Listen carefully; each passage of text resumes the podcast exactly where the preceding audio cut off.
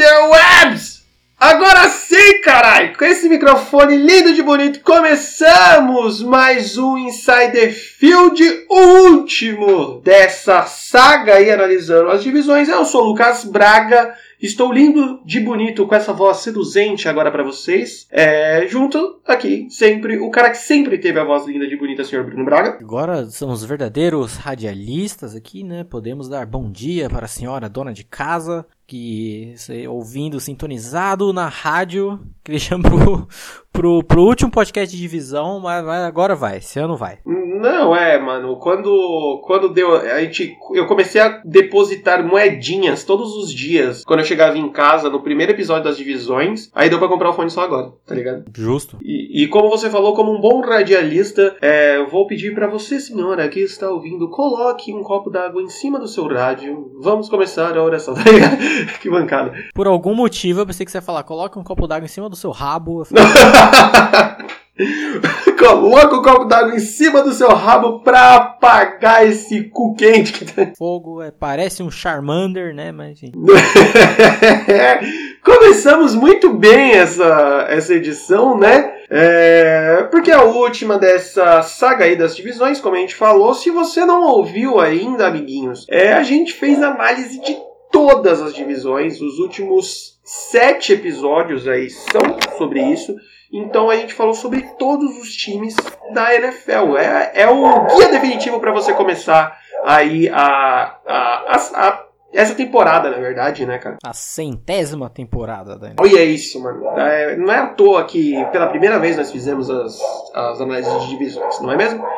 Antes de começarmos esta bagaça, lembrando que eu tenho que pagar esse fone ainda, tá ligado? É, fazer o, ja o Jabazex de sempre. Então não se esqueçam que nós queremos, pedimos encarecidamente para que vocês nos ajudem a bater 100 inscritos inscritos no nosso canal do YouTube antes do kickoff. A gente tem mais o que? Duas semanas aí para isso, mais ou menos, né? Duas, três semanas. Então, se inscreva. Se você não tá ouvindo isso, mano, vai lá no YouTube, se inscreve, dá essa força pra gente. Compartilha com seus amiguinhos, porque a gente tem esse objetivo nosso aí. Porque com 100 inscritos a gente consegue algum, algumas melhorias pro canal. Por exemplo, o URL bonitinho. Aí a gente vai poder falar youtube.com/barra insiderfield, coisa que a gente não pode. Se a gente for falar o nosso URL hoje é, é youtube.com barra UTX ah, 467, sabe? É uma bosta. Chegando junto disso de segmentos, não se esqueça de seguir-nos lá no Instagram, na nossa conta, inside, arroba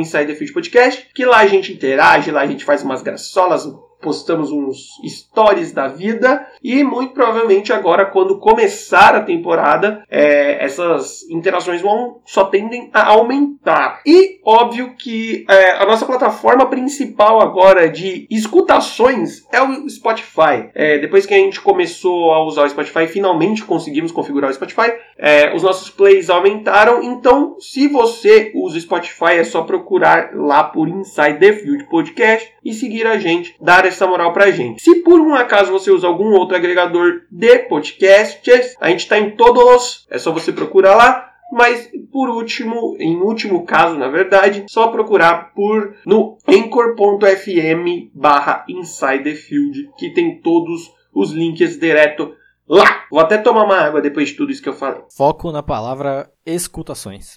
Exatamente. É, se você que acompanha a gente há um tempo já sabe que nós temos um dicionário próprio e você que está começando a escutar-nos agora neste momento, saiba que você tem um dicionário a aprender a estudar. Chega de enrolações, já estamos com quase 5 minutos aqui só de enrolações, então vamos para a análise. Porque assim, Amiguinho, se você acha que a NFC Norte ficou por último à toa, você não sabe, você não tem noção, você não acompanha direito o futebol americano. Então, então estamos aqui para isso, para te deixar a par. E na moral, NFC Norte é pedrada, é cotovelada na nuca, é vem pro fute, né, cara? É. É dedo na gritaria e cu essa divisão aí. Exatamente. Começando por Chicago Bears, o time de é um roxo, um azul escuro, é e laranja, né? Um Cezão. Cezão. Time que terminou a temporada 2018 com um recorde lindo de bonito 12 barra 4, primeiro lugar da divisão, Anthony Curti em êxtase, porém, tomaram uma piabinha, mentira, foi na base da cagada, perdendo para Philadelphia Eagles no Wild Card aquele famoso chute na trave. Aquele belo jogo com várias emoções, né? Quem, quem viu sabe. Falando em emoção, se você não sabe o que é emoção, veja a hora do chute do field goal do, do Chicago Bears e foque no mascote. Tadinho do mascote, mano. Eu, eu senti por ele. Foi ótimo, mano. O cara, o massacote de, de, tipo desmaiando, né? É, Bruno, quais foram as principais fraquezas desse time que aí acabou, acabou acabando? Olha que legal. Acabou acabando em primeiro lugar essa divisão com um ótimo, uma ótima campanha, né, mano, na temporada regular. Pois é, assim, apesar de tudo, era um ataque que sofria com algumas engasgadas, né, em alguns jogos, seja por poucos ajustes ou por fraquezas individuais de certos jogadores aí, né, que Citaremos alguns que faziam o favor de dar dificultada em alguns jogos onde não era necessário. E também a questão já, já levemente endereçada aí, a questão da perda de muitos field goals. O Cody Park era o, o sétimo kicker com a menor porcentagem de acertos. Então, assim, isso considerando todos os kickers, né? Se você olhar Ex Dos 32 times, né? É assim, pô, é porque tem alguns que pode ter usado mais de um kicker e tal, isso olhando em tudo. Então talvez se você deixar só os principais ou os titulares, os que mais fizeram chutes, talvez ele teria ainda estaria ainda muito pior. Que foi uma, uma meio que uma constância do, dos Bears na parte ruim na temporada inteira, né? Apesar da, da cereja do bolo ali no chute do, do wild card, né? Mesmo porque foi um chute desviado, não foi errado por si só, mas querendo ou não foi uma coisa que acabou permeando aí boa parte da temporada, essa questão dos field goals erados. É, cara, aí fica um, um asterisco pra galera que acha que, que kicker é o, é o Zé Bunda que só chuta a bola, né? Não é bem assim, cara. No final das contas, esses um pontinhos, né, do, do extra point, ou os três pontinhos dos próprios field goals, no final da da, da, da conta faz uma diferença. Aquela famosa frase de, de grão em grão a galinha enche o papo. Então é bem isso. É, ainda mais o último Super Bowl aí tá para mostrar, né, cara? Tivemos erros de, de chutes, mas no final das contas a grande diferença do placar foi por conta de acertos de, de chute, né, cara? Exato, principalmente se você pega jogos que são muito truncados, né? A gente pega aqui, somente o time como os Bears, que tinham um grande destaque defensivo, às vezes o que acaba resolvendo em muitos jogos é a questão dos field goals, e se nem assim você consegue resolver, dá dificultada, né? Exatamente. Cara, quais quais foram os jogadores de destaque de 2018 aí? Olhando por cima aqui na pauta, creio que seja o time com mais destaques, né? É, considerando, né, que... Com o maior número de destaques, né? No... Considerando o quão forte foi uma unidade específica do time, acabou dando essa boa destacada quesito defesa, né? Como já falamos várias vezes em relação à defesa dos Bears. Mas, endereçando primeiro os rapazes ali do ataque, começando por dois homens da linha ofensiva, Charles Leno Jr. e Cody Cabelo Branco, Cody Whitehair, que compunham essa linha ofensiva, linha ofensiva que não era tão completa, por exemplo, a nível Indianapolis ou New England, mas que boa parte da temporada conseguiu fazer um bom trabalho. No resto, temos ali no ataque o wide receiver Allen Robinson, que conseguia dar uma boa, o pouco que dava dessas engasgadas de ataque, o que dava para resolver ia na conta dele no quesito passe, ou quando não era nele, no quesito passe, né, ia no running back o Terry Cohen, que é um grande running back, um cara que talvez subestimado, assim, você não vê muita gente falando do Cohen, mas que foi muito importante para esse ataque, às vezes até alinhado como recebedor também, que conseguia muito bem fazer esse, esse papel, e querendo ou não... Desafogou bem, né, mano? Desafogou bastante aí. Fora que ele tinha a capacidade dele de esticar o campo, assim, ó, coisa bizarra. E querendo ou não, comandando este ataque em campo, um general, uma besta enjaulada no ódio, Mitchell Trubisky, quarterback do hino do céu ao inferno em duas jogadas, que era o rapaz que, querendo ou não, era responsável pelos triunfos positivos do ataque quanto os negativos, mas com certeza, óbvio, que ele teve sua culpa em muito dos problemas do time durante a temporada, mas querendo ou não, quando ele se destacava, era quando esse ataque se encaminhava de vez e conseguia ter bons, bons resultados, por assim dizer. Ah, com certeza. Não é à toa, eu acho que, né? A gente zoa ele falando, chamando ele de mitinho e tal, e ele tem alguns problemas de, de mecânica, de leitura e tal. Mas, cara, todo time com um 12-4 aí passa muito pela, pela atuação do quarterback, né, mano? Apesar de toda a zoeira que a gente tem com, com o Trubisky, ele fez uma, uma temporada ótima e a melhor temporada da carreira dele, né, cara? Sem sombra de dúvida. É, assim, não tem como um time de, com 12 vitórias ter ido bem, feito um wildcard disputado a porra toda, ter um quarterback horrível, né? Óbvio, o Trubisky tem N problemas e muito do que o time vai precisar daqui pra frente vai depender dele, né? A gente vai falar disso mais pra frente. Mas, querendo ou não, assim, ele foi um dos jogadores mais importantes desse time, obviamente no quesito ataque por motivos óbvios, mas no seu destaque individual aí. Não, sem sombra de dúvida, não tem como você bater 12-4 com um saco de batata lançando, né? E agora. Passe para o setor que encantou-nos. Exato, né? Representando a melhor defesa da temporada passada, uma defesa que foi incrível. E isso é literalmente, tá? Não foi, não é imaginação assim, nossa, adorava ver essa defesa jogar, foi literalmente, estatisticamente comprovado. E dominante, né, velho? Exato. Não é tipo, que nem você falou, só estatisticamente. Não é estatisticamente nem visualmente. É tudo junto, tudo. A melhor defesa da temporada passada, a gente já fala muito do Ravens, que era uma defesa muito forte, o Cowboys, que junto ali, né, compunham as melhores defesas, mas a do Bears foi uma parada inacreditável, tanto que a partir que a todos esses todos os nomes que eu coloquei como destaque são jogadores da defesa, por motivos óbvios, foram caras incríveis. Óbvio que eu destaquei alguns, mas praticamente o setor completo era destruidor em todos os quesitos. Começando por dois Eds, o Akim Hicks e o Kelly Mack, que assim, pass rush for the win, né? Vamos pressionar o quarterback da melhor forma possível, que foi uma das grandes surpresas, por exemplo, da linha ofensiva de Filadélfia jogando no wild card, né? Que os dois ali não conseguiram exercer tanta pressão quanto imaginávamos, mas ainda assim no resto da temporada fizeram alguns quarterbacks darem belas pipocadas, como o nosso querido Ryan Gosling, não é mesmo? Cara, é que tipo assim também, né? Ryan Gosling. é, é que tipo assim, no exemplo que você deu do Filadélfia, foi basicamente a melhor linha ofensiva jogando contra a melhor linha defensiva, né? Então, para quem gosta dessa parte de análise e de ver setor por setor, esse, esse jogo foi um, um show de bola para quem gosta das linhas, né? E cara, é, o Aiken Hicks fez um ótimo, um ótimo ano, uma ótima temporada, mas Kelly Mack vá pra puta que pariu. A gente ainda não pode falar nessa temporada, tipo, bater no martelo com as trocas de, sei lá, Antonio Brown e, e Odell Beckham Jr., mas a gente pode bater o martelo que a troca mais cagada do ano de 2018 foi realmente é, os Raiders dando a troco de banana Khalil Mack para os Bears, né? É, assim, no caso dos Raiders, né, tinham N problemas deles conseguirem cobrir o contrato dele, tarará, que a gente tem outras questões, né? Oakland Raiders, né, gente? Ninguém mais se surpreende com as burradas desse time, mas como você falou, mano, o contrato do Mack com os Bears é, tipo, é lindo, é maravilhoso, é ótimo pros dois e fica tudo certo, velho, porque é o melhor dos dois mundos, saca?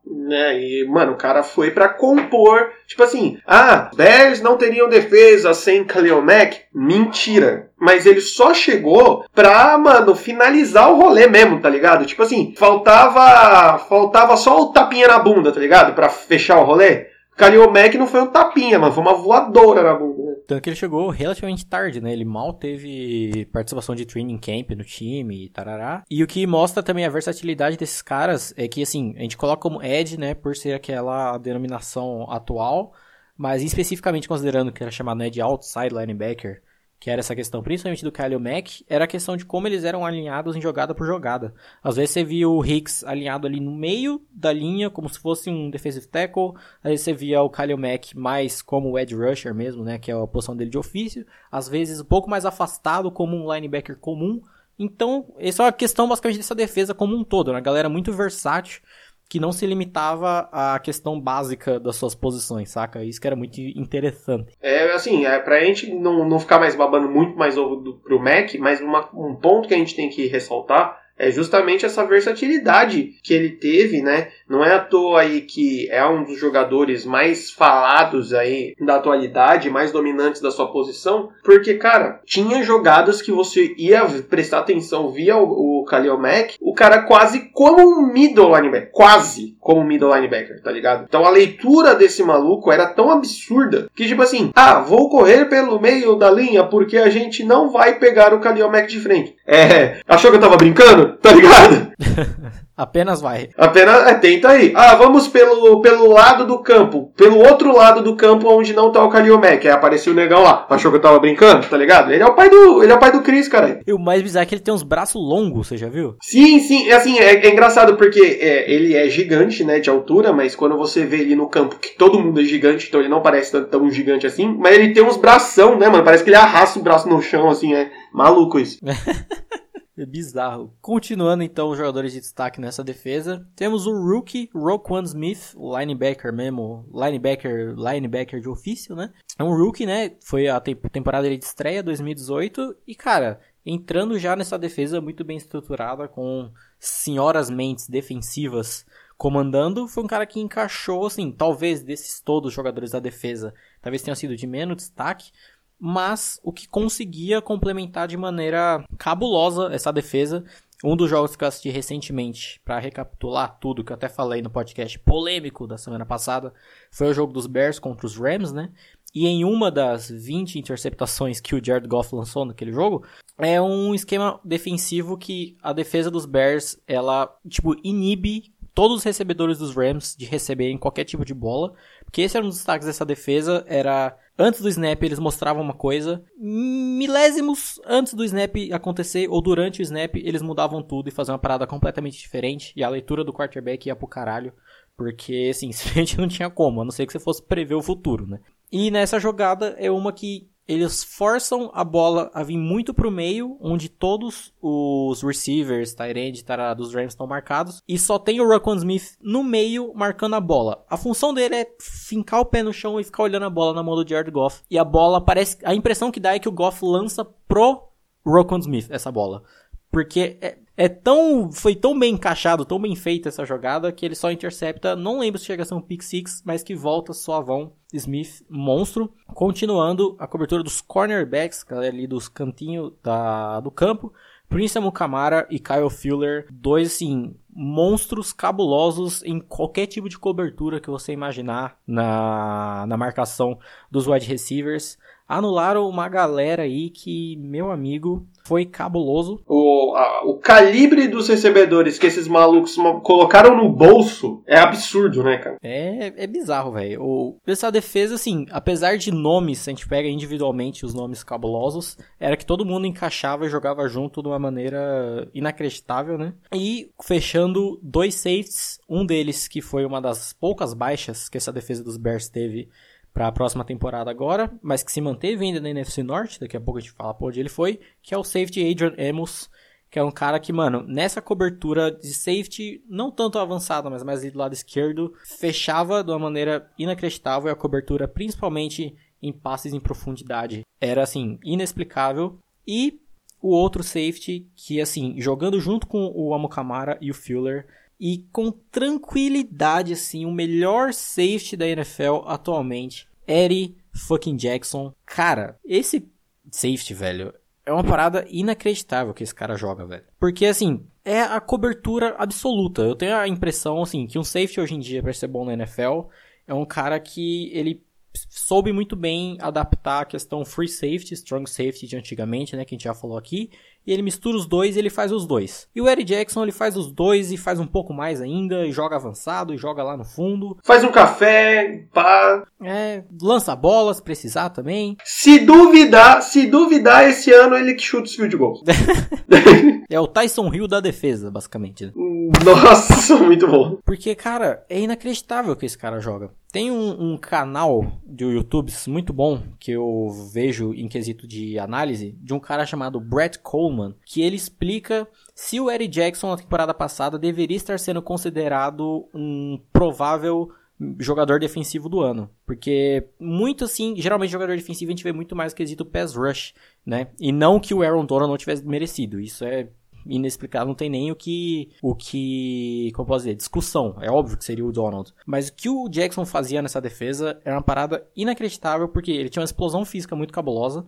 Então, boa parte das jogadas ele estava marcando o meio, mas a capacidade dele de fechar e dobrar uma marcação era cabulosa. Tem uma jogada em específica do da defesa dos Bears, que era um cover tree, que os cornerbacks, o Amukamara e o Fuller, cada um de um lado, eles marcavam os wide receivers homem a homem, porém de uma maneira um pouco mais afastada. Ao invés de ficar tipo frente a frente com o receiver e correndo junto com ele, eles ficavam um pouco mais afastados, próximos às laterais do campo. Dava o snap, os receivers começavam a correr e com essa marcação mais pro lado de fora, forçava, forçava os receivers a correrem pro meio do campo, obviamente. Porque se eles quebrassem pro lado de fora tentar jogar a bola ali, leque, adeus. Ou é passe desviado ou interceptação, certeza. Ou até fora do campo mesmo não tem, não tem o que fazer. Você jogar, você, você força o ataque a correr pro meio, né? Você força essa leitura. É, eu quis dizer caso o QB tentasse uma bola muito colocada, né? Um bom placement nível Tom Brady, por exemplo. Ah, sim, com certeza. E nisso, forçando os receivers a correr pro meio, você tinha o Eddie Jackson lá só esperando, olhando tudo o que estava acontecendo. E a bola, ela, ela vai num, numa direção no meio entre a cobertura. Eu não lembro se é do Fuller ou do Almokamara, é um dos dois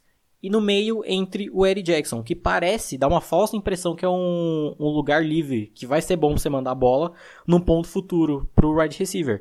Mas nisso, o, o Jackson já fecha, interceptando de uma maneira linda ou simplesmente espalmando, que nem um goleiro, pra puta que pariu a bola. E simplesmente não tem como o que você vai fazer. Porque, cara, você vai, sei lá, pensa em mandar pro slot, o receiver ali no meio, não vai ter como, que vai ter um cover tree, os linebackerzinhos ali, marcando em zona, você vai mandar o quê? Você vai mandar bola no meio, velho? Não, não dá, velho. Manda, manda lá e me explica o que aconteceu depois, só pra eu ver uma parada, rapidão. É, dá um salve pro, pro Jared Goff e ver o que aconteceu, tá ligado?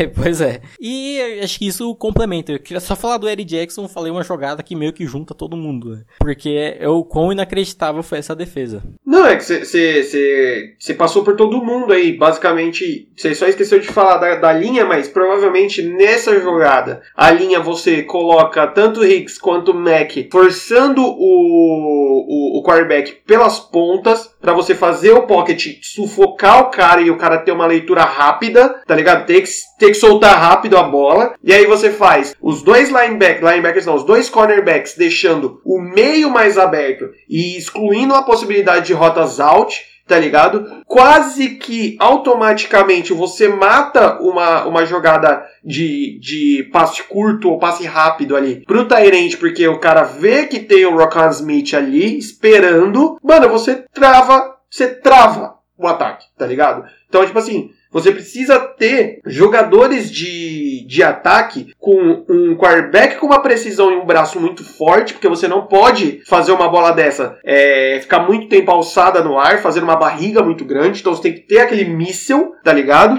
E você tem que ter também os, os recebedores fazendo rotas, principalmente rotas com, com double moves, muito absurdos para poder destruir, quebrar essa defesa, né, mano? E fechando só a questão do Eddie Jackson ser tão cabuloso, é que o safety é o cara, o safety foda na cobertura, é o cara que ele permite os cornerbacks, ele dá liberdade aos cornerbacks jogarem, né? Tanto que você pega, por exemplo, na, na época da Legion of Boom, o que muito do que permitia o Richard Sherman Sherman ser agressivo, ser incisivo, jogar para cima, é porque ele tinha plena certeza e confiança na cobertura do Earl Thomas atrás dele. E aqui, na defesa do, dos Bears do temporada passada, era basicamente isso. O Amukamara e o Fuller podiam, mano, ir para cima da maneira que eles quiserem, basicamente. Porque eles tinham plena certeza da cobertura do Jackson nas costas deles, ou do Emos, quando ele tava em campo também. Mais especificamente do Jackson, por ser o safety principal, e porque ele não vai estar tá no, no time na próxima temporada, né? Tanto que, se eu não me engano, posso estar tá falando besteira, mas a Mukamara e Fuller, temporada 2018, estatisticamente foram os melhores para eles, muito, né, por conta com essa cobertura segura de um safety traz pro, pros cornerbacks. É bizarro pensar nisso. Sim, totalmente. Que você acaba tendo essa segurança de você falar assim, cara, eu vou pra cima do wide receiver ou eu vou fazer uma blitz aqui com a, com a galera com, que foi combinado, foi chamado a jogada de blitz, sem o peso de falar assim, caralho, mano, se eu for, por exemplo, você vai dar um pau, um piau em cima de um de um Odell Beckham Jr., você sabe que o cara vai dar dois, três passos, um, um, um Antonio Brown, você sabe que o cara vai dar aquela gingadinha, vai te deixar no chão, se você não for totalmente foda, né? Então você, você nem vai perceber. Então o Amukamara e o Fuller, eles têm essa, essa tranquilidade, tipo assim, cara, eu posso fazer ser mais incisivo para cima de um cara desse, que eu vou conseguir fazer o quê? Vou obrigar a ele a mudar pelo menos o começo da rota dele, isso já vai atrasar ele. Então a a leitura do quarterback, o quarterback vai ter que dar ou um pump ou segurar um pouquinho mais a bola. E quando ele soltar, eu tenho certeza que o meu safety vai estar tá ali. Então, é tipo, win-win, tá ligado? Cara, você falou que Adrian Amos saiu do, do Chicago Bears, mas dentro da Free Agents, já vamos pegar esse gancho aí, eles trouxeram outro safety aí de, de nível, né, mano? Um safety engraçado, podemos dizer? Nossa senhora, um safety é quase que um stand-upper, tá ligado? Caralho, essa piada foi muito horrível. O, safety stand-upper aparece o Thiago Ventura fazendo o pose de quebrada, tá ligado? E que no caso, né, é o grande haha Clinton Dix, vindo lá do Washington Redskins. Que assim, apesar de não, é um daqueles jogadores que ainda é muito elevado pelo nome do que tem e não pelas últimas performances, mas querendo ou não, ainda é um excelente jogador. E considerando que entra para cobrir essa posição deixada pelo Amos, considerando que safety não é uma posição carente no time, sendo que o Eddie Jackson ainda tá lá. E considerando que já vai entrar numa defesa muito bem estruturada aí, entre aspas, pronta, você não precisa, entre muitas aspas, que o cara faça muita coisa, jogue muito absurdos. Porque assim, fazendo o, o basicão ali já, já fecha bem o rolê. Né? Sim, com certeza. E o outro fulano aí? que podemos dizer que corpo de recebedores no, no time dava uma, uma limitada depois de um certo tempo, então trazeram, trouxeram Cordarrell, Cordarrell Patterson, wide receiver lá de New England, que cara é talvez questionável, porque a gente sabe que você tirar a galera de New England, tirando os caras muito específicos, muito talentosos, tem um ponto de interrogação, porque a gente não sabe até onde é o talento, até onde é o esquema do nosso querido tio Bill. Mas, querendo ou não, não deixa de ser um reforço para uma posição relativamente carente no time. Né? É quase que um, a mesma coisa do, do Clinton Dix, velho. Você tá é, dando outras opções, você tá melhorando o elenco. Isso é um fato, tá ligado? O P Pederson não é tão gigantesco assim, o puta wide receiver. Mas o cara tem experiência e tal, e qualquer né, adição aí vai, vai ajudar, né? A tendência é melhorar. Como foi o draft do nosso querido Chicago Ursos, os Ursos. As principais escolhas, né, ficando só para jogadores de ataque, running back David Montgomery e o wide receiver Riley Ridley, focando, né, assim, cara, endereçar a defesa menor necessidade, né, gente? Então, vamos focar no que falta e o que pode trazer, pode impulsionar, digamos assim, uma evolução que é mais do que necessária para que o time mantenha um bom nível aí. É tipo, eu, eu sou. Eu planto banana. Vou no mercado vou comprar o quê? Banana? Não, né, caralho? Eu vou comprar maçã. Melhor exemplo da história. Devia ensinar isso pro David Guerrero lá no Giants, né? Mas enfim. É verdade. O David Guerrero, ele planta banana, eu vou no mercado e compro um macaco, né? Basicamente isso que ele faz. Muito bom. Comissão técnica do Chicago Bears. Head coach, senhor Matt Nagy. É quase, né, mano? É Matt Nagy, ou Nagy que fala, não sei. É Nagy, né? O Offensive Coordinator, Mark Helfrich. E o monstro, senhor Chuck Pagano no como Defensive Coordinator, o responsável por coordenar essa porra toda. Então, aí a gente entra em questões que, assim, Mark Helfrich não tão questionado no comando ofensivo do time, mas que não dá para dar uma melhorada aí no quesito ajustes, né, durante o jogo. Matt Nagy, não tenho o que falar, foi o Coach of the Year ano passado, com toda a razão. Não à toa. Inclusive veio aparecer um vídeo dele no training camp fazendo um passe top, porque ele era quarterback. Inclusive, é curioso porque eu vi, você vê o rosto do Neg, você pensa não que ele é velhão, mas que ele já deve ter uns cinquentinha, mais ou menos, né? E ele é mais novo que o Tom Brady, basicamente. Ah, é uma comparação também, né? mas enfim. E a questão do coordenador defensivo é complicado, porque o time perdeu o Vic Fangio, né, que era o coordenador até o ano passado, grande Fangio, que virou agora head coach lá em Denver, que já falamos, e trouxer o Chuck Pagano. Muita gente pode virar o olho, pode ter dar ânsia de vômito em certas pessoas, muito pelo por lembrarem do trabalho dele como head coach em Indianápolis, né? Por tanto tempo, fazendo aquele monte de merda. Como Muitos podem lembrar disso e com razão, porque o trabalho dele nos Colts foi realmente horrível. Questionável. É, mas como coordenador defensivo, é um cara que tem um bom histórico, como por exemplo a defesa dos Ravens de 2011, se eu não me engano. 11, 2011. Que, se eu não me engano, até chegou a ter uma campanha 12-4 também e acho que perdeu na final de, divis... final de divisão, final de conferência, provavelmente para New England, né? Porque todo mundo perde para New England lá.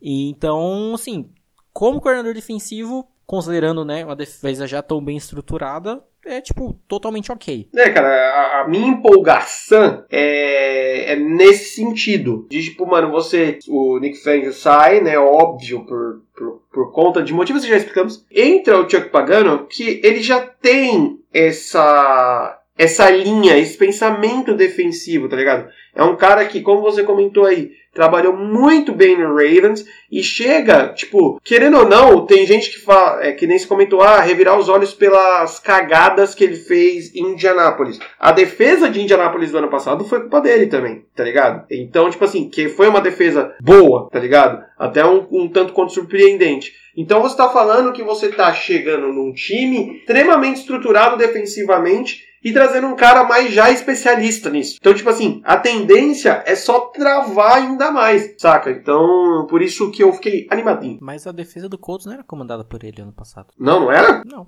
Mas era, por que então? Por outra pessoa. Não, mas ele é o head coach, né, caralho? Não, ele foi head coach até 2017. Não, é, estou, estou maluco, então, hein? Levemente maluco. Que o head coach é o Frank Wright, né, porra? É verdade, ele estava desempregado no ano passado. Mas enfim, se releva, releva isso. mas, uh, tirando a parte de ser head coach do, dos Colts, esquece isso. É, cara, melhorias necessárias para os nossos queridos Bears para a próxima temporada. A questão, né, da defesa manter o nível é uma coisa complicated. Porque, assim, óbvio que as chances da defesa conseguir se manter como a melhor da temporada é muito difícil. Tipo, difícil para um grande caralho por N motivos. Não só porque, pô, teve um ano inteiro para as mentes ofensivas estudarem eles, por ter tido algumas baixas, perdeu o Adrian Amos, não é nossa, não é jogador, mas é que ele não perdeu, perdeu a grande mente por trás, né, o Vic Fangio, são certas coisas que dificultam. Fora que você pega que todas as grandes defesas da, da NFL mais recentes, nenhuma conseguiu se manter por vários e vários anos. Você pega a Legend of Bubemo, foi o quê? Duas temporadas? Duas, três no máximo. É, só duas, 2013 e 2014 e já era. Que é o Super Bowl que eles venceram, o Super Bowl que eles perderam e acabou. Então, geralmente fica nessa. Mas, considerando que as baixas foram pouquíssimas, né? Os principais jogadores ainda estão lá. Foi endereçado um cara de mente defensiva que tem um bom histórico para manter esse comando. Então, assim, manter um nível num nível decente que o potencial atinge, saca? Não o decente de qualquer defesa. O decente que a gente sabe que o potencial tá muito claro por ter tido tão, jogadores tão talentosos e o principal, são jogadores muito novos. A maioria dos jogadores, tanto do ataque quanto da defesa dos Bears, são muito novos. Então dá para manter ainda uma curva de evolução ainda. E a melhoria mais óbvia de todas, que é mais que necessária, a evolução do Trubisky, né?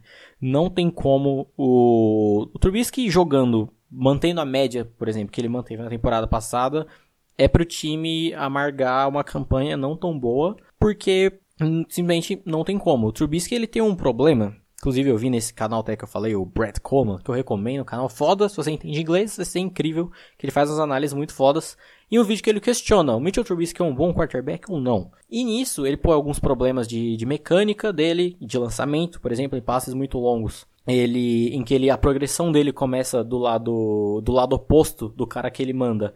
Ele não consegue fazer essa transição, essa virada para lançar a bola. E ao invés de ele colocar, porque quando você tá tipo, olhando pro lado, lado direito e você vira para lançar pro cara do lado esquerdo, a grande força, o torque que você tem que ter para lançar, ele tem que vir da cintura, do quadril, pra você fazer esse, esse swing. E a força tem que vir dali para mandar a bola. E não no braço. Na verdade, todo o passe ele vem todo, de toda essa mecânica, né? Que se você coloca só o braço, você estoura seu braço, né? Não, então, é isso que ele evidencia. Ele mostra dois passes basicamente iguais, um do Trubisky e um do Peyton Manning, que é essa questão de, tipo, ele recebe o, a bola do snap e tá o recebedor principal, ele tá no lado esquerdo. E ele faz a progressão pro cara que tá do lado direito, só que ele já vira fazendo o passe, saca? Ele já vira jogando a bola. E quando você faz isso, a força tem que vir principalmente do quadril e o braço vindo só, entre aspas, né, para mirar certinho você tem que lançar a bola. E ele mostra o passe do Peyton, né, obviamente ele fazendo isso perfeitamente e completando o passe. O Trubisky, quando ele faz isso, ele, ele só usa o, o quadril para virar e a força toda no braço. E ocorre o quê? Um overthrow. Ele lança lá na puta que pariu e erra. Isso quando ele não é interceptado. Fora que ele tem uma questão peculiar. Ele que faz os jogos ficarem complicados. O Trubisky, ele não é pipoqueiro. Ele é o anti-pipoqueiro. Porque quando ele tem que ser clutch, ele tá em momentos de pressão, ele joga bem. Mas quando tá indo tudo bem, tá tudo lindo, ele buga. E ele caga tudo. Não dá pra entender tá ligado? Vou defini-lo. Ele é o jogador de Madden. É, por aí mesmo. Ele tá jogando lá, mano, tá com dois, dois TDs de vantagem. Tá ligado? No Madden, no Madden na vida, você tá com dois TDs de vantagem, meu irmão? Na vida. Só joga, só corre. Corre com a bola, corre duas jogadas, lança a terceira. Corre duas jogadas, lança a terceira.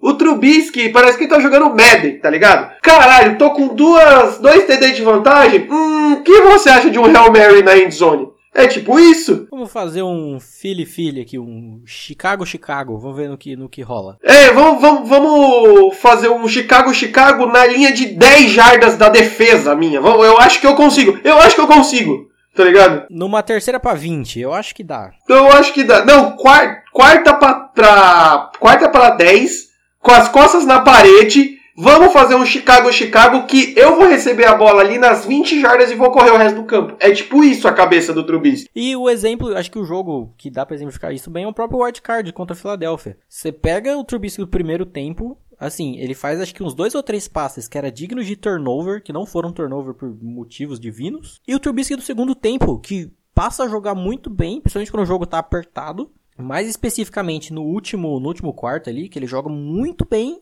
e especificamente mais ainda no último drive, o que seta o field goal. Ele é impecável naquele drive. Two minute warning, depois ele, ele voou. Ele é impecável naquele drive que seta o field goal, tá ligado? Então, assim, o que ele podia fazer, a parte dele, ele fez ali. O field goal ele, ele levou até lá, sacou? Então vai muito por esse, vai muito por esse sentido. Ele ser o anti-pipoqueiro e às vezes dificultar um jogo que não que deveria ser fácil, né? O próprio jogo contra os Rams é muito disso. A defesa, mano, comeu o ataque com farofa e ovo. E se, mano, qualquer ataquezinho marromeno fechava aquele jogo antes do da virada, do halftime. Sim, totalmente. Mas nosso querido Mitinho tinha que dar uma complicada. E querendo essa questão da evolução, por ele ter problemas nítidos, porém não, não é coisa muito forte que você fala, meu Deus, que inútil. Eu acredito que ele consiga evoluir pelo menos o mínimo para manter uma certa constância.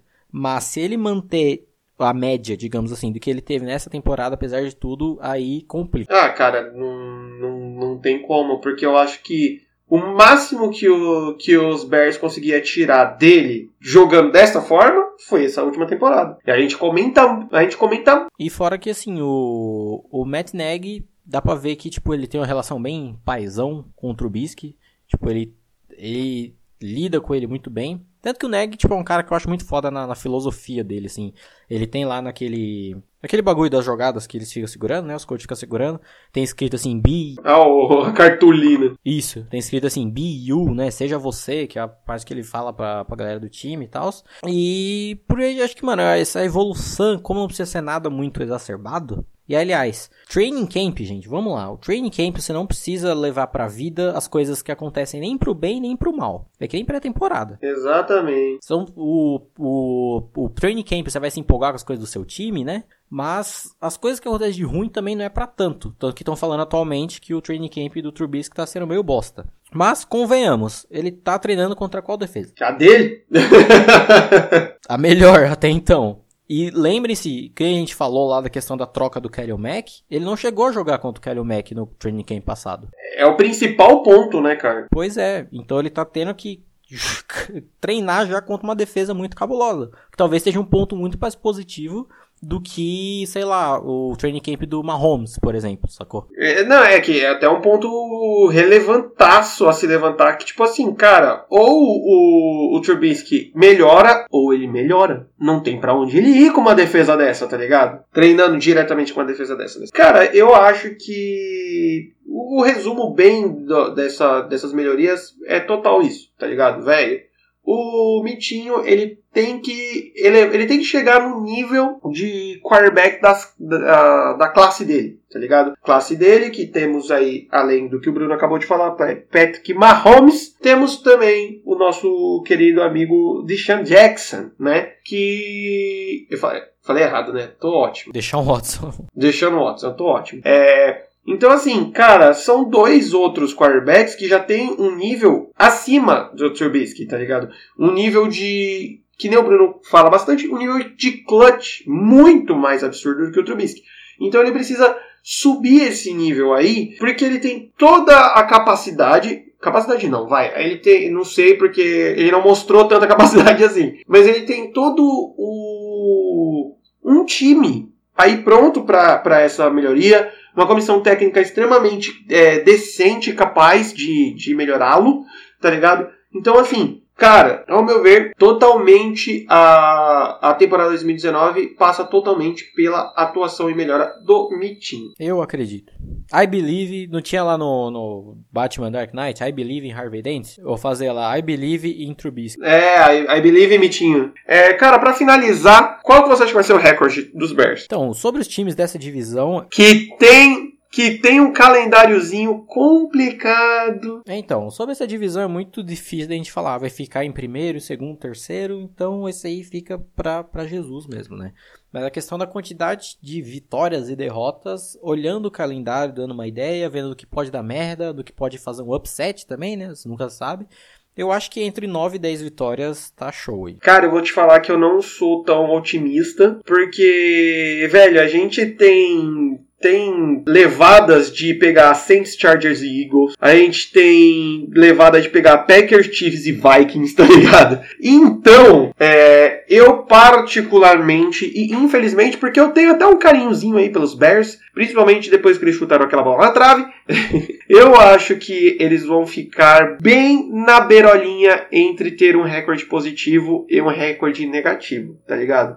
Eu acho que vai beirar entre 9-7 e 7-9 tá ligado? Eu acho que esse vai ser o range de atuação dos Bears esse ano. Polêmico. Esse, esse podcast vai ser polêmico, tão polêmico que pra falar do primeiro time já tá com 45 minutos de gravação.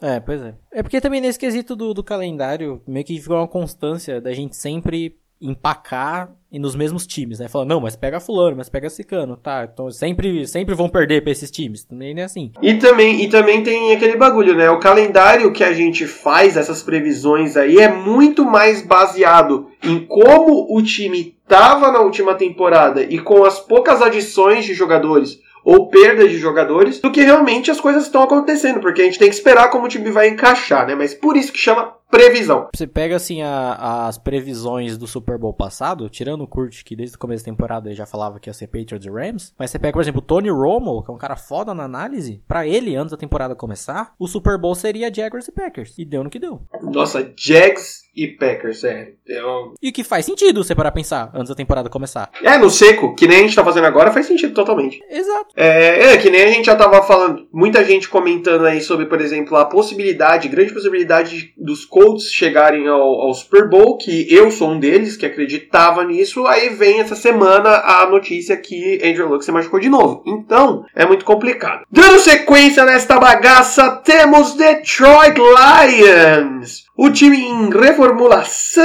aí o ano passado que termina com um recorde de eita, 6 10, quarto lugar da divisão, porém, contudo, entretanto, o time que teve atuações pontuais geniais, né, velho? É, assim, time que endereçou muitas necessidades e foi muito bem, tanto em free agency quanto em draft, tanto com o potencial que já tinha deixado claro, mesmo com um elenco limitado.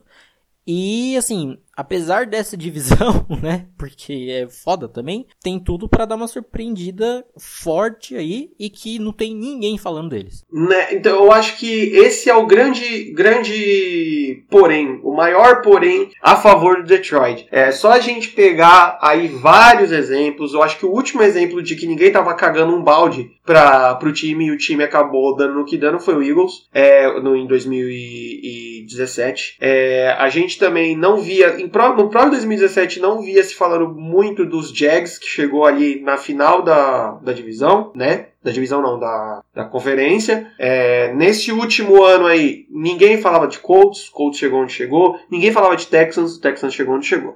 Tá ligado? Ninguém falava do Chiefs direito, né, mano? Até o Mahomes se mostrar quem ele é. Então, assim, eu acho que esse fator underdog ajuda muito os times, saca? Porque acaba tirando um peso das costas dos caras, os caras só vão jogar mesmo, né? Cara, qual... Um underlion, eu diria, nesse caso. Nossa, underlion. Um gatinho. Cara, quais foram as principais fraquezas de Detroit nessa temporada? Foi um ataque muito limitado por N motivos, né? Você pega o time comandado principalmente por mente defensiva, o Matthew Stafford, que é um QB medíocre, então ele dá umas engasgadas fortes. E que assim. QB ali na, no Meridiano, né? No nosso querido Meridiano. Meridiano de Dalton, né? Um pouquinho, um pouquinho acima ali, pouquinha coisa. Ele só não é totalmente do Meridiano porque ele não é ruivo. Exato. E porque na verdade ele é o americano genérico master, né? Matthew Stafford. Ele foi criado no Madden, na verdade. É, ele, ele é o aleatório do The Sims. É. E ele tem. Ele é predestinado, né? Que ele veio draftado numa temporada 016, então é complicado. Mas e porque era um ataque que é meio é, vazado no quesito elenco, né? Então você pega o recebedor mais talentoso do que tinha lá, que era o Golden Tate, e acabou saindo do time no meio da temporada. Então você limitou ainda mais o time. E no quesito defesa. Muito do nada, né, velho? E no quesito defesa, que era um time que dependia de um plano de jogo muito bem estruturado para funcionar. Então, assim, quando funcionava, funcionava lindo a vitória contra os Patriots, o trabalho do plano de jogo de defesa contra os Patriots, com o New England, foi maravilhoso, velho. O, o jogo que expôs Sean McVay e o esquema dos Rams mesmo tendo sido uma derrota, é um deram um trabalho que ninguém ninguém esperava que fosse daquele trabalho. Tanto que quase ninguém assistiu esse jogo. Eu lembro nitidamente que eu estava vendo algum jogo dessa semana aleatório e o Lucas estava vendo outro. Aí ambos os jogos estavam uma bosta que nós estávamos assistindo. falei, vamos mudar de jogo. Aí eu peguei o jogo X. Aí o Lucas falou: Ó, tá no segundo quarto aqui Rams e Lions e tá um placar baixo. O que, que tá acontecendo essa porra? Aí foi ver e aí falou: olha, esse jogo, esse jogo tem coisa aqui. E foi o que a gente viu, basicamente, né? É, mano, foi da hora porque foi tipo. Aqueles, aqueles times, tipo, o São Caetano chegando na final da Libertadores, tá ligado? Tomou-lhe uma piaba, mas o time jogou tão. Vamos! Tá ligado? Que valeu mais a derrota do que a vitória, tá ligado? Foi, foi, um bagulho, foi um bagulho maluco. E a partir daí, né, aconteceu o que aconteceu com os Rams que a gente falou no podcast passado. Totalmente, né, mano? Os pontos des, dessas fraquezas aí, eu acho que são mais to, total o ataque, né, cara? Como você comentou, um head coach totalmente focado em defesa, com, a, com experiência, né, defensiva, um quarterback totalmente questionável aí, que já, já deu o tempo dele também, já está há 10 10. Tá, tá, tá quase maiotando também. Há 10 anos nos Lions já e não fez porra nenhuma para ser um first pick de draft é, um corpo de recebedores bem aquém, assim, então passou completamente, totalmente a, a por, por, conta do ataque. Cara, jogadores de destaque de 2018 do Lions. Começando pelo wide receiver Kenny Golladay, que mesmo que depois da saída do Tate dourado, teve que carregar esse, esse piano meio que nas costas, né, no quesito recebedor, e compensar a falta dele. E na defesa, o cornerback Darius Slay, que meio que compensava numa versatilidade grande no quesito marcação, mas você vê que assim, falando do quão dependentes de um bom plano de jogo eles eram, que quando encaixava, encaixava como um time, todo mundo junto, e que talentos individuais, no quesito playmakers, é um time era um time até então, né? Muito, muito limitado. Sim, totalmente, cara. É até meio, né? Comentar os destaques porque realmente tiveram poucas coisas em si, né?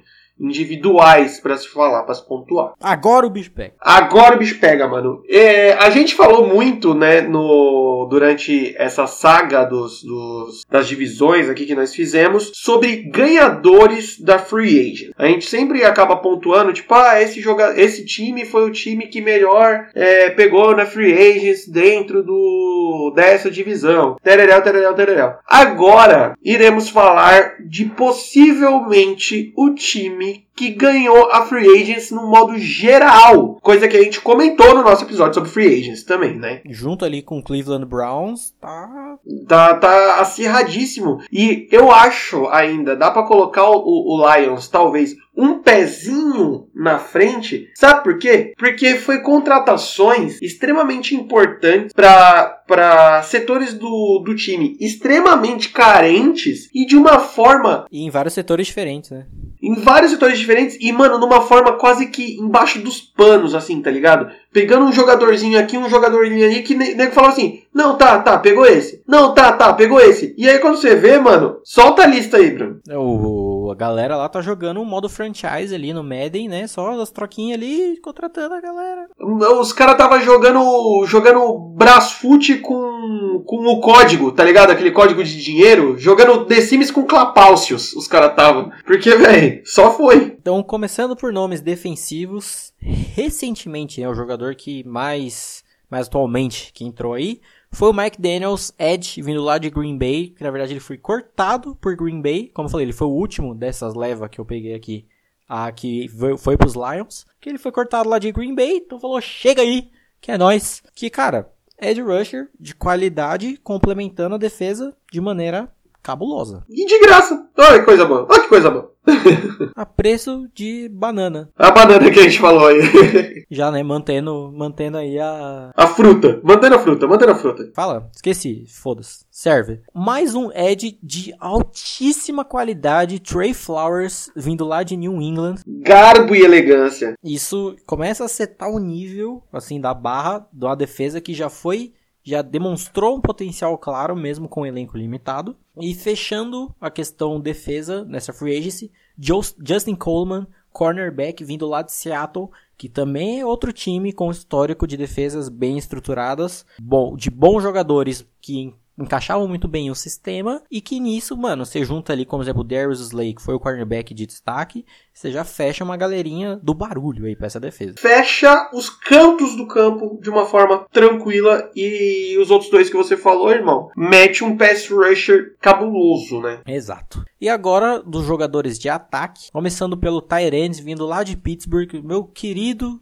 Jesse James, lindo, que lindo não, que é meio merda, mas enfim, ele que era o Tyrant 2, né? Né? Substituindo ali o Vance McDonald em várias jogadas, que é um bom Tyrant, Tyrant de qualidade, assim, nada níveis absurdos, mas é um cara bom, regular, constante e que tendo um quarterback, né, que é no nível ok, que é o caso do Stafford, pode produzir muito bem. Quem não lembra do James, aquele histórico jogo contra Pittsburgh e New England, temporada 2017. Na, no final da temporada lá, que tava um jogo disputado, pauleira pra tudo que é lado, que os Steelers estão na red zone, Big Ben faz um passe para um rapaz, esse rapaz, ele recebe a bola caindo na end zone, só que ele meio que dá uma mexida na bola. E aí, ao invés de marcar como touchdown e vitória dos Steelers, marcam com falta, é, como é que fala? Quando a bola não tá presa certinha na mão? Ué, não, tipo, não foi uma recepção. Não tinha controle da bola, não tinha controle da bola. É, não tinha controle da bola. E o rapaz que recebeu esse passe e que seria, em teoria, né, o touchdown, era o Jesse James. Então, o cara, assim, principalmente finalizando jogada, ele é bem bom. Continuando, running back, o grande porpeta, vindo lá de Los Angeles, CJ Anderson, dando uma bela complementada que a gente viu que num esquema que se encaixa muito bem, que no caso era do McVay, né, a capacidade dele de esticar campo, de finalizar a jogada, de correr pelo meio. É um cara relativamente completo até, né? Cara, eu acho muito da hora esses, esses running backs porpetinha, tá ligado? Porque geralmente a galera meio que não dá nada para eles. Os caras fazem aquelas corridas pelo meio da linha, arrasando o nego, parecendo quando tá abrindo a porta da CPTM na estação Santa Amaro, tá ligado? que o bagulho é louco, irmão. Dallas Cowboys tá tendo pesadelos com ele até hoje, por cima. Nossa, total. Totalmente, velho. E fechando a free agency dessa galera do ataque, agora sim um homem. O camiseiro. Agora sim um homem bonito, com um rosto simpático. Wide receiver vindo lá de Miami, que tá vindo de New England. Daniel Amendola, que é aquela coisa, talento. O cara que ganhou, cansou de, de ganhar título e quis ganhar dinheiro. Exato. Aquela coisa, quesito talento, não é nenhum puta recebedor. Mas é um cara bom, minimamente bom, experiente pra um caralho, né? Que título em New England, até eu ganhei. Então, cara, fortalece o ataque de uma maneira como um todo. Então você pega aqui na defesa foram atrás de pass rushers, né, edge rushers, e complementando a cobertura individual em wide receivers. E no ataque pegaram tight end, running back e wide receiver. Então, sim, complementos gerais. Sim, mano, os caras, eles, tipo, simples. Aonde que a gente precisa? Aqui, aqui e aqui. Pronto, já era. Contratou, fechou, fechou o rolê, basicamente. Tá ligado? Eu só não fico mais empolgado por conta do Matt Stafford ainda como quarterback. Se fosse qualquer outro ali, mano, eu ficaria mais, mais a milhão. Baseado nisso tudo ainda, mano, pra fechar ainda, o que que esses caras me fizeram no draft? Endereçando ainda a defesa, trouxeram o linebacker Jalani Tavai, que era um prospecto minimamente decente, mas considerando né, a mente defensiva que comanda o time, tem tudo para dar uma boa desenvolvida, considerando agora reforços experientes e um mínimo de estrutura boa. E o principal, que foi escolha de primeira rodada, um dos melhores Tyrants da classe ao lado do No Offense, no caso do TJ Hawkinson. Que, cara, se aí você já fecha dupla de Tyrants. Você já trouxe o Jesse James, né, o Outlaw, vindo lá de Pittsburgh. Agora você pega um dos melhores prospectos da classe e fechou o rolê, mano. Não, e aí é aquele esquema que a gente também já comentou várias vezes, mano. Você tem um quarterback pertinho ali do, do, do meridiano, dê Tyrants bons para ele. Passe seguro, passe rápido, tá ligado? Volta a jogar futebol americano de 1900 e Guaraná com rolha que é aquele, aquele futebol americano de ganhar jardinha por jardinha e é nóis, velho. É isso aí, já era. Faz o seu. Fica bastante tempo em campo com o seu ataque. Depois vem com a defesa e garante o jogo. Basicamente isso. Comissão técnica de Detroit, formada pelo nosso querido Red Coach Matt Patricia, o nosso querido Offensive Coordinator Daryl Bevel e o Defense Coordinator Paul Pasqualone. Eu acho que eu falei Defensive Coordinator duas vezes, né? Mas Foda-se, vocês entenderam. Porque no, no, no, final das contas, no final das contas, tem dois defensive coordinators aí, né? Que é o Patrícia também. Matheus Patrícia, né? Com seu, seu visor, seu, aquele visor de, de praia, com seu lápis atrás da orelha, sua bela barba. Seu lapizinho, um lapizinho. Quase um português, né? Você tem o Pasqualone, você tem outro português, você acha italiano, português, tem uma galera bacana aí. Mas o que fica só um, um asterisco aí para essa comissão técnica é que durante a temporada passada havia indícios que o Matt Patricia estava meio que perdendo o controle do vestiário, porque ele queria meio que chegar metendo o Bill Belichick nos caras e não rola, né? Comprou um chicote novinho, chegou lá, os caras enfiaram no rabo dele. E falou, é, que não é assim que funciona, né? Você foi lá, o cara pica em New England, porque é aquela coisa. Matt Patricia é uma grande mente defensiva, é um cara bom, mas quem comandava o time em New England, quem comanda desde sempre, é o Bill Belichick, que querendo ou não já é uma mente defensiva, é, né, que não precisa destacar a sua qualidade. Então, às vezes, você fica meio que endereçado de, tipo, o quão bom era de fato o trabalho do Patricia, o quão, bom, o quão importante ele era de fato para aquele time, né? Então, assim, tem um potencial claro, principalmente defensivo, considerando essas, esses reforços trouxedos que vieram, aliás, da Free Agency, mas tem que ter um pouco mais de humildade aí, né? Sim, totalmente. Tem que chegar um pouco mais piano, esse, esse, é, o, esse é o resumo. Não é, não é achar que, tipo, ah, eu saí de defensive coordinator do, do Patriots, tenho 500 Super Bowls, eu vou botar o meu anel no rabo de todo mundo aqui. Não é assim, irmãos. Tem que, tem que chegar com respeito, chegar no sapatinho. Exato. Como diria latino, você já foi mais humilde. Você já foi, mas... Caralho. Cara, eu acho que a gente já falou bastante, mas vamos pontuar novamente quais são as principais melhorias para esse time para a próxima temporada. Óbvios, né? O ataque que cresça, que tem tudo para crescer, considerando a galera que trouxe, né? Bons jogadores uma defesa que seja mais constante, que também tem tudo para ser, considerando que agora, tendo talentos individuais, talvez não dependa mais tanto só de um plano de jogo bem feito, né? Mano, simples, sabe e fácil. É isso, né, mano? Mantém e melhora a defesa e melhora o ataque. Ponto. Como eu comentei antes, eu só não fico mais é, empolgado para ver esse time no quesito ofensivo por conta do Matt Stafford. Porque, mano, eu acho que, como eu já comentei no sobre o próprio.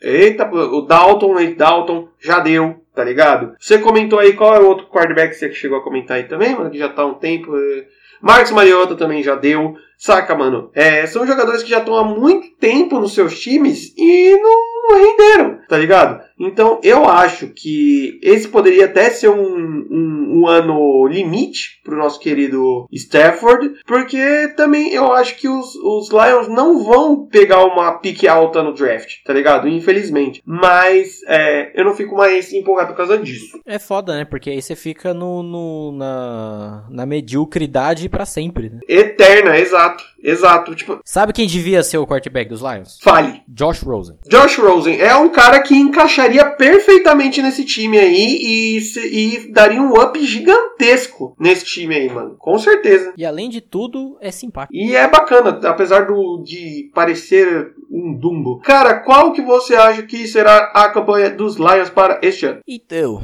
considerando o quesito divisão, que né, pauleira na cara, e um calendário que também não ajuda a galera, né, convenhamos. Não ajuda em nada. O foda é que assim, analisando por essas questões, analisando essa cadeira hereditária, Analisando essa cadeira, ela é de ela praia? é de praia, exatamente. eu acabo tendo que ficar entre 5 e 6 vitórias. Mas, considerando esse potencial que a gente falou, o underdog, a questão do underdog que a gente falou também, que ninguém espera, ninguém tá falando dos Lions, dá pra ver uns crimes sendo cometidos aí contra grandes times, o que eu não duvido e que estarei torcendo, por sinal. Com certeza. Semana 1 ali, Detroit Lions e Arizona Cardinals. Se cuida, Kyler Murray. Cliff Kingsbury, abre seu olho, irmão. Cabe seu olho, tio. É, não vem com essa de somos fodas na, no college e vamos bater nos leãozinhos. Não vai ser tão fácil assim. Na minha previsão, inclusive, já coloquei vitória dos Lions. Mas, que nem você falou sobre crimes aí, cara, é, nós vamos comentar sobre esses dois times logo na sequência. Mas, por exemplo, temos jogos, duas, dois jogos, né, por serem da divisão, joga duas vezes contra Packers e Vikings. E aí? É um grande, grande, grande interrogação. Joga contra Cowboys, que tá no meio de um, de um furacão de merda, tá ligado? Pode arrancar aí umas vitórias loucas. Joga contra uns Chiefs da vida aí, que a gente nunca sabe se vai. Que eu falei da possibilidade do crime acontecer nesse jogo lá no podcast da AFC Chiefs lá. Falou. Aí, na verdade, a gente tem um alerta soado com relação aos Chiefs. Então, assim, eu, seco, assim, seco no, na- no pau agora, também acho que não passa muito aí dos, das sete vitórias. Fica, pra mim, os Lions ficam na mesma pegada do Bears, como eu falei. Vai ficar ali entre positivo e negativo, sabe? No máximo nove vitórias, tereréu. But, se o bagulho encaixar, irmão, eu acho que tem tudo aí pra. Vou falar. Se duvidar, consegue pegar playoff. Caralho. Se duvidar muito. Dando sequência nesse podcast, eu, eu até baixei a minha voz agora que vocês conseguem ouvir todo. Mesmo porque tem que ter respeito, né? Vai que o cara te manda embora, foda. Né, exatamente, pra falar, pra ter todo o respeito e vocês ouvirem todas as nuances, todas as nuances da minha voz. Vamos falar agora de Green Bay Packers. É, eu tenho medo de falar mal dos Packers e olhar pra trás o Aaron Rodgers com aquele bigodão tá aqui e dar um tapa na minha cara, tá ligado? ou, ou brotar algum cabeça de queijo assim, "Ah, mas eu tenho 13 títulos, ah", tá ligado? Esse time da hora, esse time bonito aí, que antes de eu me decidir que time eu torceria, passei próximo de torcer para o Packers, que terminou a campanha 2018 com uma merda de uma campanha 6 9 1. Terceiro lugar dessa divisão. Quem dirá uma vergonha? Você gosta do verde, hein, Lucas? Estamos fechando um perfil aí. É sim, mano. Exatamente. Por isso que eu torço pro Guarani.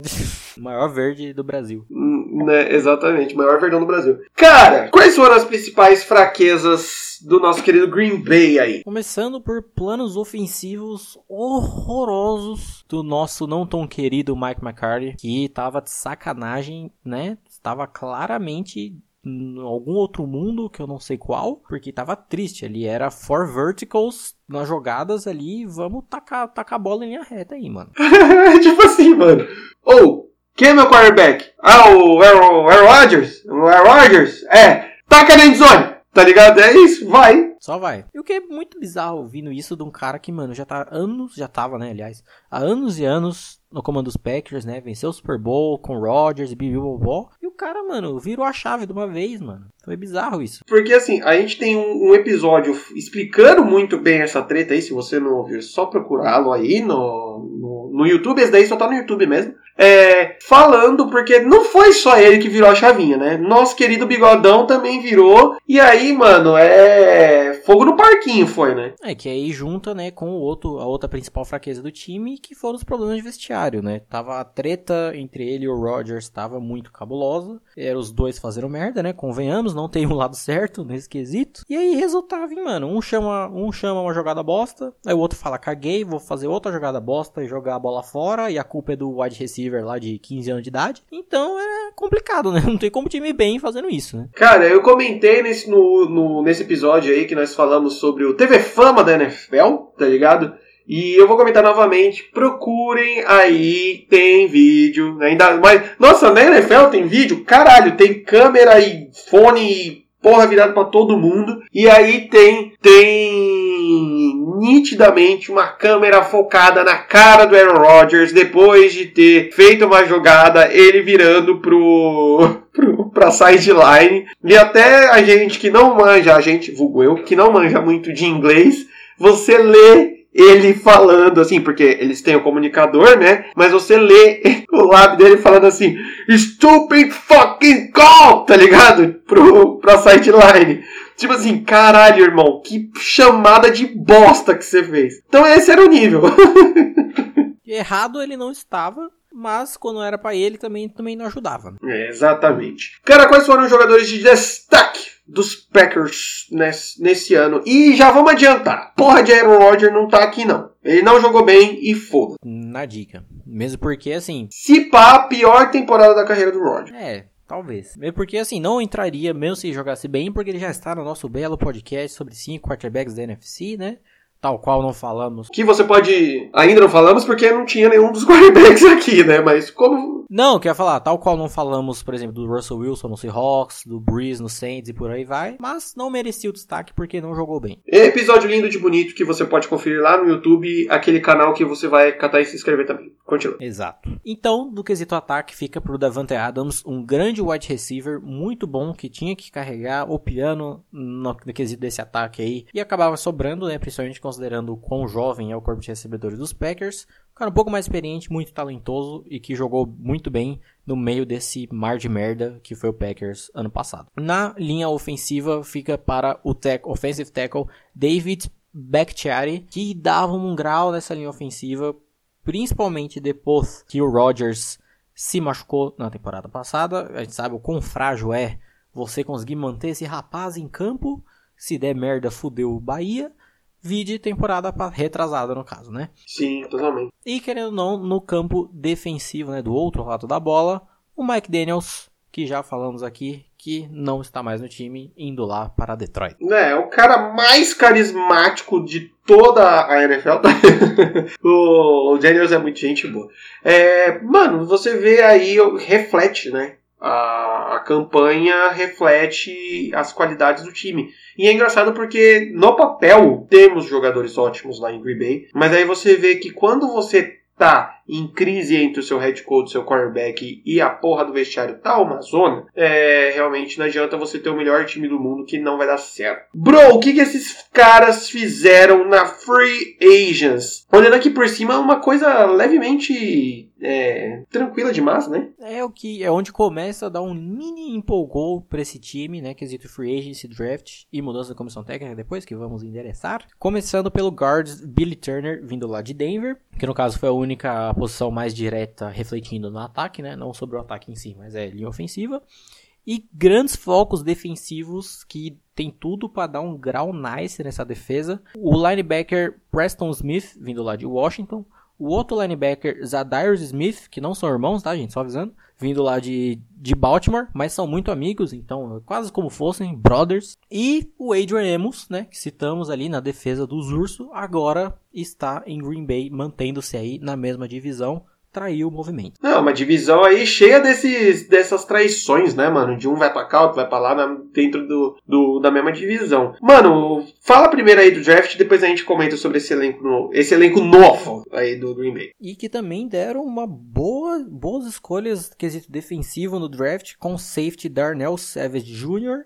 e com o Rashan Gary, grande Ed, um dos melhores Eds talvez dessa classe, era um prospecto muito bem cotado. Então assim, juntando free agency e draft, meio que deu uma estruturada boa, pelo menos quesito elenco para essa defesa, que tem tudo para complementar um ataque que dependendo da boa vontade do nosso querido Arão, você fecha um time bem estruturado, bem redondinho aí, né? Não, é, mano, tipo, essa, essa pré-temporada aí, essa, essa pré-temporada, vamos dizer assim. Off-season. É, off-season, vai, melhor. É, o time estruturou a sua defesa, Ponto. Se estruturou a defesa. Já era, mano. Os caras estão muito bem defensivamente falando. E, mano, agora é o seguinte: Rodgers joga. Ponto, acabou. Entendeu? É isso que o time vai ter que fazer. E passa muito pela por como o, o Rodgers vai jogar e como vai ser a relação dele com essa comissão técnica, porque já tá todo mundo falando que está ótima. Comissão técnica formada pelo head coach Matt LaFleur, vindo lá de Tennessee, né, mano? Era o offensive coordinator de lá. E a galera já tá falando, já tá falando que, mano, ele e o Rodgers estão em love. Então isso liga um alerta aí positivo. Porque, gente, não precisa de discussão. Aaron Rodgers é um dos melhores quarterbacks da, da história da liga. Ponto. Ele, ah, ele vai, ele é chato pra caralho. Foda-se. Ah, mas ele ganhou um Super Bowl só. Foda-se. Mano, mas ele. Eu não gosto de bigode. Foda-se. Ele é um dos melhores quarterbacks que já passou na liga. Ponto. A leitura do maluco, o braço do maluco, o cara é, é pica. E se ele resolver jogar, já era, irmão. Você quer ouvir a gente falar dele? Vai lá no podcast sobre quarterbacks.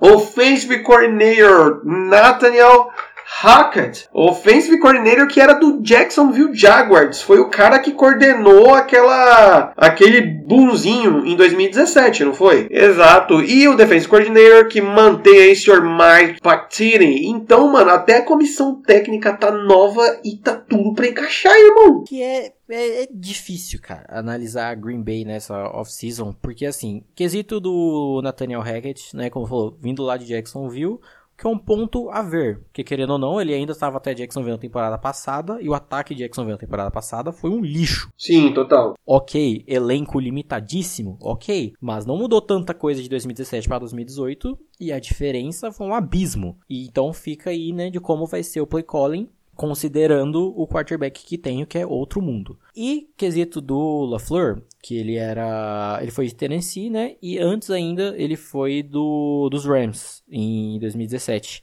Obviamente que você, como você ser coordenador ofensivo do McVay é o equivalente a ser coordenador defensivo do Belichick, né? Você não vai fazer muita coisa, mas tava lá, né? É o famoso apertou a mão do Sean uma vez na vida, você pode ser um técnico da NFL. Mas é um cara que tem uma experiência muito boa, querendo ou não. Tinha um potencial mínimo ali no ataque do Tennessee para a temporada passada, né? Tanto que tinha o empolgou meu no na off-season pra, pra temporada passada, que não se justificou graças ao nosso querido Mariota, né? Mas enfim. Mas sim, é um potencial muito claro, muito porque o tanto, por exemplo, que eu falei dos Rams, o que eu não consigo acreditar tanto para essa temporada, é por ser que as mudanças que eles vão ter que fazer são muito grandes. E se de uma durante a temporada e já foram, já ficaram tão expostos às fraquezas do time, de uma temporada para outra só só tende a aumentar isso. E o que faz Green Bay ser um time perigoso é que o Rodgers, se ele tiver fim de jogar, mano, você põe eu e o Lucas lá de recebedor que a gente vai produzir pra caralho, porque a bola vai chegar na nossa mão anyway. O cara vai destruir. E vai chegar inteira, né, mano? Vai chegar assim, de um jeito que. Se, se eu não quiser receber a bola, você recebe. Exato. O cara vai destruir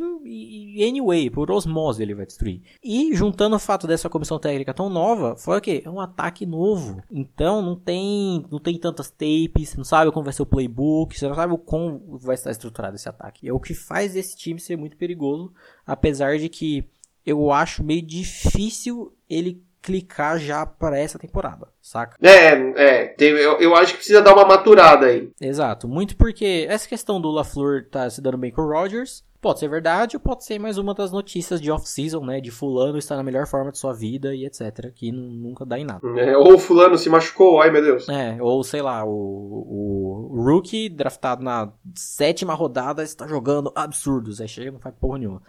Daniel Jones, que? que? Que você falou alguma coisa? Mas nunca se sabe, né? Principalmente porque o LaFleur é um cara inteligente, por exemplo, no quesito play action, né? McVeigh, escola, tamo aí. Mas, por exemplo, Eu não consigo ver o Rodgers dando as costas para defesa, por exemplo. Mas vai da questão aí da boa vontade do nosso querido rapaz. É aquele porém que você fala assim, mano, o Rodgers é muito difícil de dar as costas pra defesa para fazer o play actionzinho bonitinho. Agora imagina se ele começar a fazer isso. Aí fudeu, irmão. Aí, aí, é outros 500. Aí fecha a divisão e, tá ligado? É, cara, eu acho que você já falou das melhorias, né? De tudo, de tudo isso. Eu acho que só tem de complementar que, mano, só vamos torcer, só vamos, eu, eu, e assim, vamos torcer no sentido não de, de ah, uhul, quero que os Packers ganhem. Não, mano, vamos torcer no sentido de, porra, velho. Não, fã do esporte, exato. É, a gente tá, a gente sempre fala sobre isso sobre, por exemplo, a aposentadoria do, do Tom Brady, o Aaron Rodgers também não é tão mais novinho, né? Então a gente tem que aproveitar enquanto esse cara tá, tá em forma e tá jogando, né? Sim. O que é foda assim, mano, que o Rodgers e o LaFleur estando juntos, né, como eu coloquei aqui na pauta, estando na mesma página, já é o suficiente para dar uma canseira boa aí em N times. Mas a questão aí, você pega o resto da, da divisão que tem defesas fortes em todos os times, minimamente, né? E alguns outros times aí que vai pegar durante a temporada, se conseguir dar esse a mais que o Rodgers é plenamente capaz de fazer, mano, é daí para cima. Falando nisso, cara, qual que você acha que vai ser a campanha de Green Bay em 2019? É aí que é foda, porque muito pelo que eu falei agora há pouco, que eu não consigo acreditar em tanto dessa desse ataque novo, desse time novo como todo, né? Clicando já por agora, clicando assim da maneira que a gente espera. Assim, não vai me surpreender caso clique, caso venha, mano, destruidor esse ataque, mas o que eu acho racionalmente falando é que vai ser meio difícil já chegar com o pé na porta, considerando que os times dessa divisão que vão, né, vão jogar contra duas vezes, tem, ah, todos têm uma defesa minimamente decente. Então você pega desde o Lions, que com os reforços agora e com o potencial tem uma defesa boa, o Vikings, que a gente vai falar daqui a pouco, tem uma defesa boa, e os Bears, que são os Bears. Junto a esse fato um calendário que também é tipo é médio para cima. Então, só pelo quesito calendário, eu vejo a Caralho, a campanha é parecida com a dos Bears entre 9 e 10 vitórias. Cara, eu concordo com o 9 e 10 vitórias, porém, analisando o, o calendário, para mim, o Packers tem o calendário mais fácil dentro da NFC Norte, tá ligado? Não que vai ser fácil no modo geral, mas dos quatro times da NFC Norte, para mim o Packers tem o calendário mais fácil. Então isso dá uma ajudinha aí. Como eu fiz a análise aqui, a planilha, eu fiz uma planilhinha, o Bruno viu já, tá?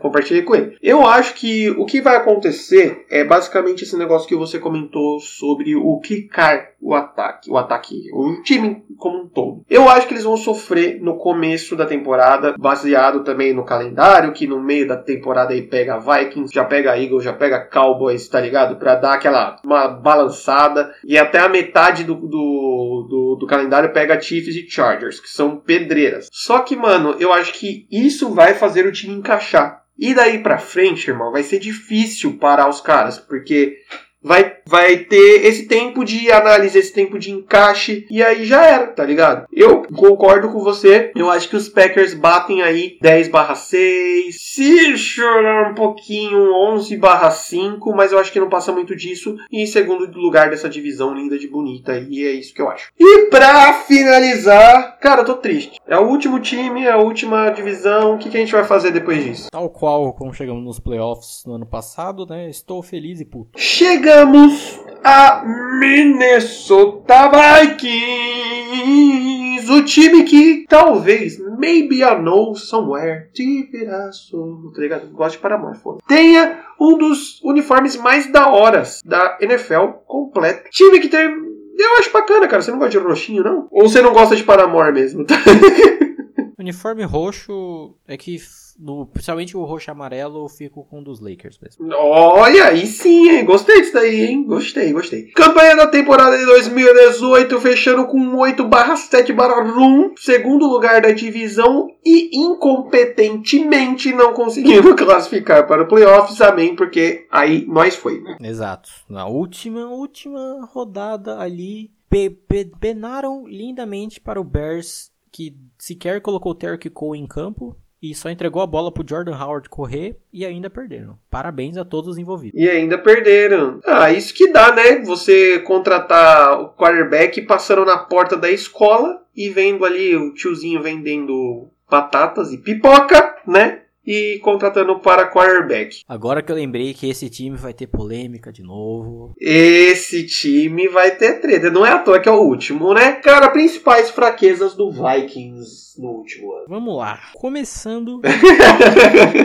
Acende um cigarro aí. É. Começando por planos ofensivos horrorosos. Minha nossa senhora, velho. Mano, de doer. De doer. Era um time que assim, mano, você pega toda a capacidade e você espreme assim, fazendo um belo chorume e só deixa esvair pelo esgoto. Que, cara, horrível, velho. Você pega assim, o plano ofensivo do Seahawks contra Dallas no wildcard, né? Aquela coisa horrível. E você estende numa temporada inteira, cara. Hum, é, mano. Você vai jogar Madden e só escolhe as jogadas pelo aquele. aquele. Ask Madden, né? É, exato. É só pelo que o Madden te indica lá. tipo isso. Horrível. Considerando em coisas horríveis, temos uma linha ofensiva que também, senhor Deus. Por que, cara?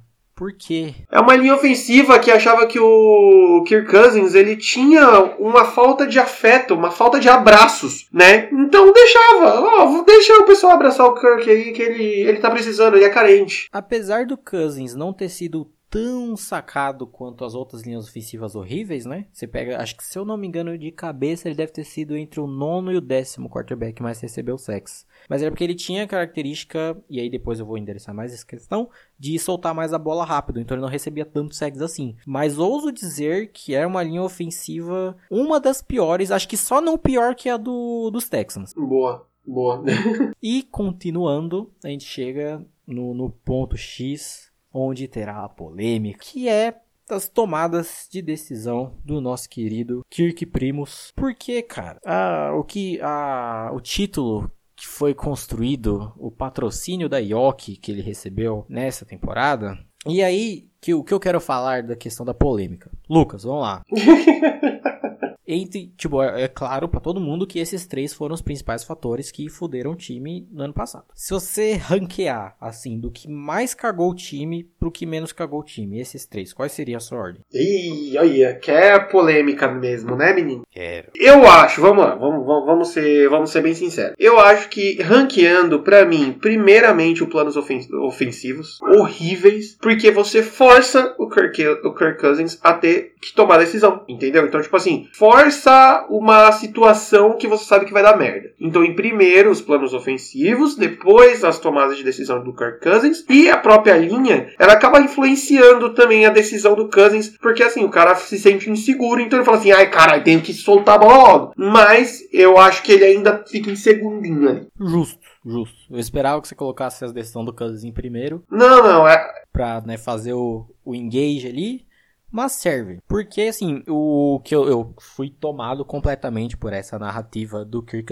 pipoqueiro e continuo achando, e né, à toa coloquei aqui que foi de fato um dos problemas do, do time nessa temporada. Mas, no, se eu fosse ranquear, a questão das tomadas de decisão seria a última. Ah, sim. É porque é basicamente como expliquei, né? Que uma coisa vai somando a outra, que vai somando a outra e culmina em o Kirk Cousins tendo que tomar decisão, né? É tipo, é tipo assim, cara, sei lá, é, eu sou destro, é, vamos arrancar sua perna direita, tá ligado? Vamos, você tem que chutar a bola. Pô, tem que chutar com a perna esquerda, vai fazer o quê? Entendeu? É tipo isso. Tanto que, assim, essa semana eu fui reassistir um belo jogo acho que foi na semana 4, temporada passada, que foi o Rams e Vikings. Foi um belo um jogo lindo. Ah, sim, foi um puta de um jogão, né? Foi um jogão. Se bobear, o melhor jogo da temporada depois do Rams e Chiefs, né? Que foi um jogo sensacional, disputadaço, paulada para tudo que é lado e tal. Era, era o melhor jogo do, da temporada até Rams e Chiefs, né? Pois é. E o que eu tinha na, na cabeça, que eu vi esse jogo, né? Só ao vivo lá no dia que ele passou e foda-se. E o que eu tinha na cabeça desse jogo é que um dos principais problemas Talvez o que fez o Vikings perder esse jogo foi justamente esse problema do Cousins, porque o, o primeiro tempo como um todo ele é muito disputado, e aí a partir do, do halftime, né, pra volta, ele vai dando uma queda e o jogo meio que termina com os Rams fazem touchdown, a bola volta para os Vikings, eles vão fazendo um drive até que minimamente decente para conseguir a vitória. E aí o Kirk Cousins é interceptado bizarramente e o jogo termina. É basicamente isso. E aí você junta essa questão já foi meio que quando começou a criar a narrativa dele ser pipoqueiro, Aí junta a questão da que a gente já falou também bastante das pessoas que não entendem tanto o esporte. Tacar tudo nas costas do quarterback, né? Tanto vitória quanto derrota. E aí você foi construindo tudo a chegar ao ponto que chegou. E aí nesse, nesse jogo, a gente tem pleno o exemplo da questão dos planos ofensivos horríveis e do que essa linha ofensiva era nula, praticamente, na proteção ok, tava contra uma grande linha defensiva, né, que é a dos Rams, Aaron Donald, Nadama Kansu e tarará, mas outras linhas ofensivas que não eram tão cabulosas assim, conseguiam fazer um mínimo, dar o um mínimo de tempo de pocket pro quarterback deles conseguir jogar, fazer qualquer coisa.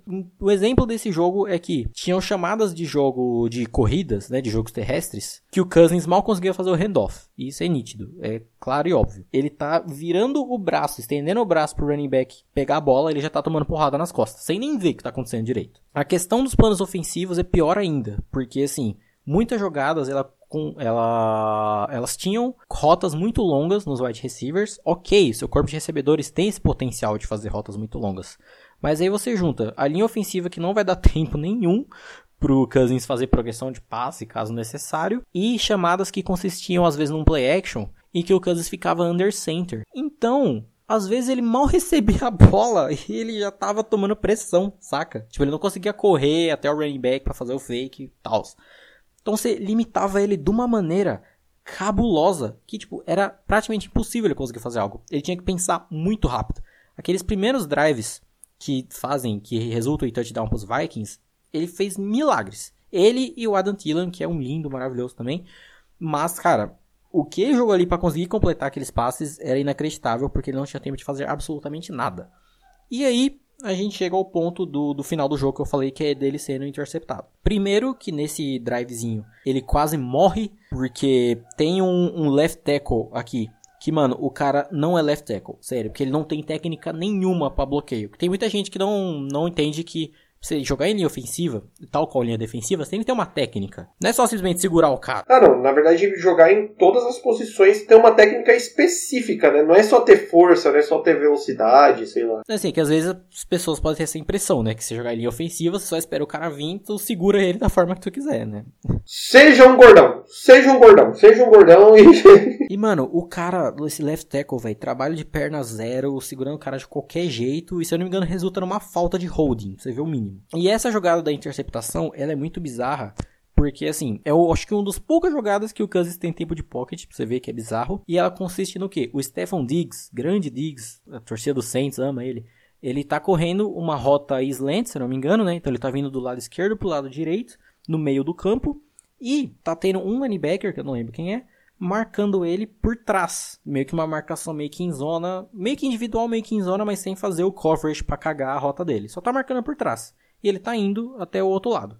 O Cousins, ele tá fazendo a progressão de passe, ele vê o Diggs e vai jogar na direção dele. Mas por algum motivo que eu não sei qual, o Diggs, ele acho que sabe, interpretou errado a marcação, alguma coisa assim, alguma falha de comunicação, que ao invés dele completar a rota dele até o outro lado, ele para e volta pro outro. E nisso, no que ele parou, tipo, é muito rápido. No que ele parou, é, tipo, no que ele parou e voltou pro lado que ele já tinha feito a rota, o Cousins já jogou a bola onde ele deveria ter ido. Que era onde a jogada foi chamada. E nisso, mano, vem um linebacker felizaço, com um pau na testa, pega a bola, intercepta e acaba o jogo. Quando você vê essa jogada na câmera normal de transmissão, você fala, puta que pariu, Cousins, vai se fuder. Mas quando você vê ela por trás, naquela visão de pocket, você vê que caralhos o Stephen Diggs quis fazer ali, velho. Não, é que, é que na verdade, se você vê na, na progressão normal da câmera da TV, ela, ela tá focada no, no Cousins, quando ele solta a bola, a, a câmera já vai pro recebedor, no caso, o adversário fazendo a interceptação. Só que quando você vê a jogada de uma forma ampla, você vê que a culpa, digamos, não é do, do Cousins, né? Pois é, então assim, é uma questão que permeou muito a temporada inteira. De novo, eu não tô querendo tirar a culpa dele, que tem, fez muita cagada. Não quero tirar a pipoca dele. É, fez muita cagada, foi exagerado o valor do contrato que, que pagam para ele, isso concordo plenamente. Mas, ao meu ver, é colocado muita coisa nas costas dele que não é culpa dele, saca? quesito dele pipocar, e como a gente comparou, por exemplo, as pipocagens do Jared Goff, eu acho que são muito mais dignas, entre aspas. É muito mais difícil, digamos assim, jogar no ambiente que o Cousins tinha jogado do que o do Goff, comparando o pipocada com pipocada, saca? Não, é, não tem como comparar, cara. Porque, tipo assim, é basicamente o que você o que eu expliquei primeiro e depois você explicou. É, essa temporada pipoca do Cousins, ela foi muito.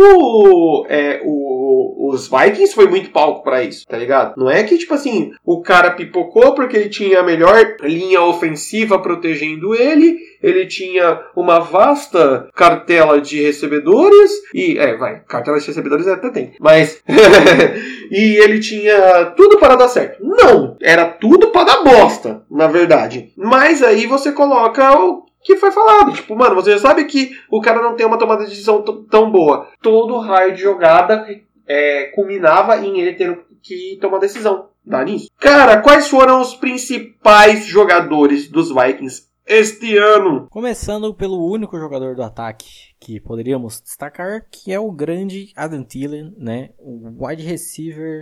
Grande mozão. É um wide receiver, cara, absurdo, o cara é um monstro. Que, cara, como a gente falou, assim, tem um grande corpo de recebedores, os Vikings, né? O Diggs também é um grande recebedor, apesar dessa borrada que eu falei agora. Mas assim, o Thielen acabou tendo que dar esse, esse passo a mais para complementar esse ataque, porque senão, se não fosse por ele, não ia ser por ninguém. Então acabou ficando a responsabilidade nas costas dele, com razão, porque ele é muito bom. Sim, com certeza. E ainda teve a moral de bater boca com o Bill Belichick. Exato. Não são, são pouquíssimos que têm essa coragem. Pô, que tem esse peito. E indo para os jogadores da defesa, temos dois Eds. Primeiro é o Daniel Hunter. Cara, conseguia fazer uma pressão excelente, exercer a pressão muito boa. E o outro é o Anthony Barr, que também, assim como falamos ali do, do Kelly Mack lá nos Bears, era um cara que às vezes jogava um pouco mais afastado, inclusive exercendo a opção mais chamada do outside linebacker, né? Um pouco linebackerzão mesmo. Inclusive nesse jogo do, dos Rams que eu falei que eu assisti, mano, ok, tipo, o Barr jogou bem, foi constante basicamente a temporada inteira. Mas o Cooper Cup põe esse cara no bolso de uma maneira que dá dó, velho. Dá dó. Nossa, fato. Ele passa varado, o cara nem vê aquele lourão lindo, lourão de Salvador, Cooper Cup, é o Lourão Salvador. E nem vê o cara fazendo, velho. Nem porque o Cup é maravilhoso, mas enfim.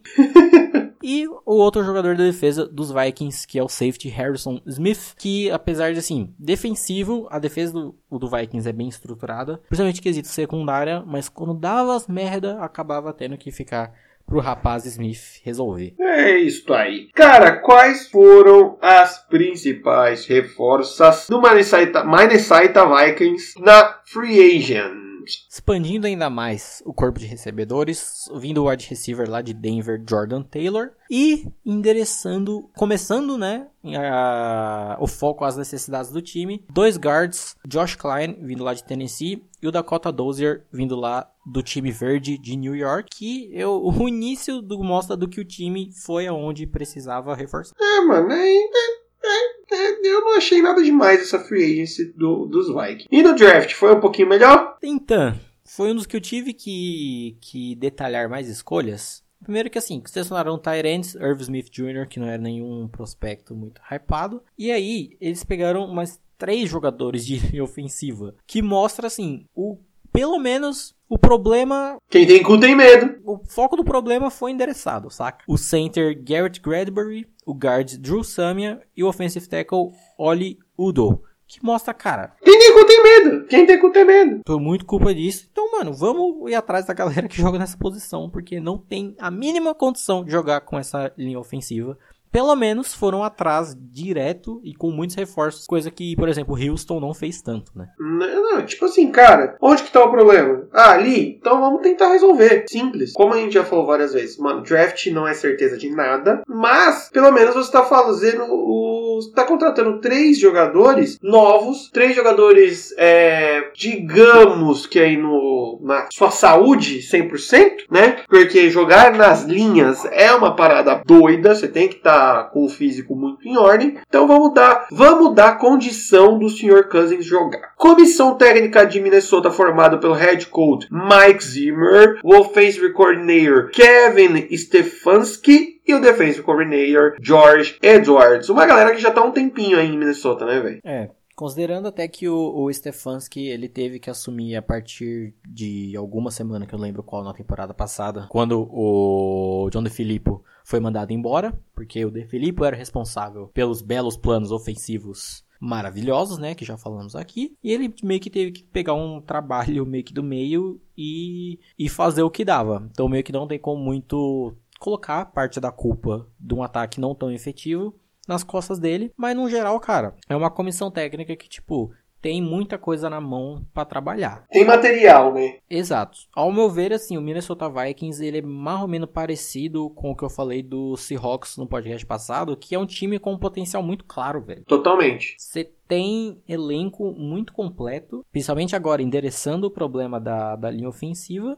Então, mano, só pega o que tu tem e vai, saca? Só trampa, só faz o que você tem que fazer, né, cara? É, a gente já falou bastante, né? Mas quais seriam as melhorias necessárias para próxima temporada. Então, começando por planos ofensivos minimamente decentes, né? E que possam englobar a capacidade desse corpo de recebedores, né? Considerando que a dupla Thielen e Diggs são caras muito talentosos, são playmakers absurdos. Então, mano, você tem que fazer alguma forma de que, assim, um plano ofensivo que o talento deles se sobrepõe em relação a basicamente qualquer defesa. Você não precisa de muito para fazer eles jogarem. Então faça o mínimo que eles pelo menos possam ser úteis que o mínimo já vai ser o suficiente, considerando o quão bons eles são. Faz a bola chegar, né, cara? Faz a bola chegar neles. Ponto. E, e assim, manda os pombos morto mesmo que esses malucos têm qualidade de resolver, saca? É, o, o, próprio Stefan Diggs mostrou muito bem a capacidade dele de pegar pombo morto e ganhar jogo naquela final contra os, os Saints, né? Porque todo mundo fala, Eita, aqui foi uma cagada da defesa do Saints. E o caralho, aquela bola do. do como que era o nome do outro filho da puta lá? Case Keenan foi um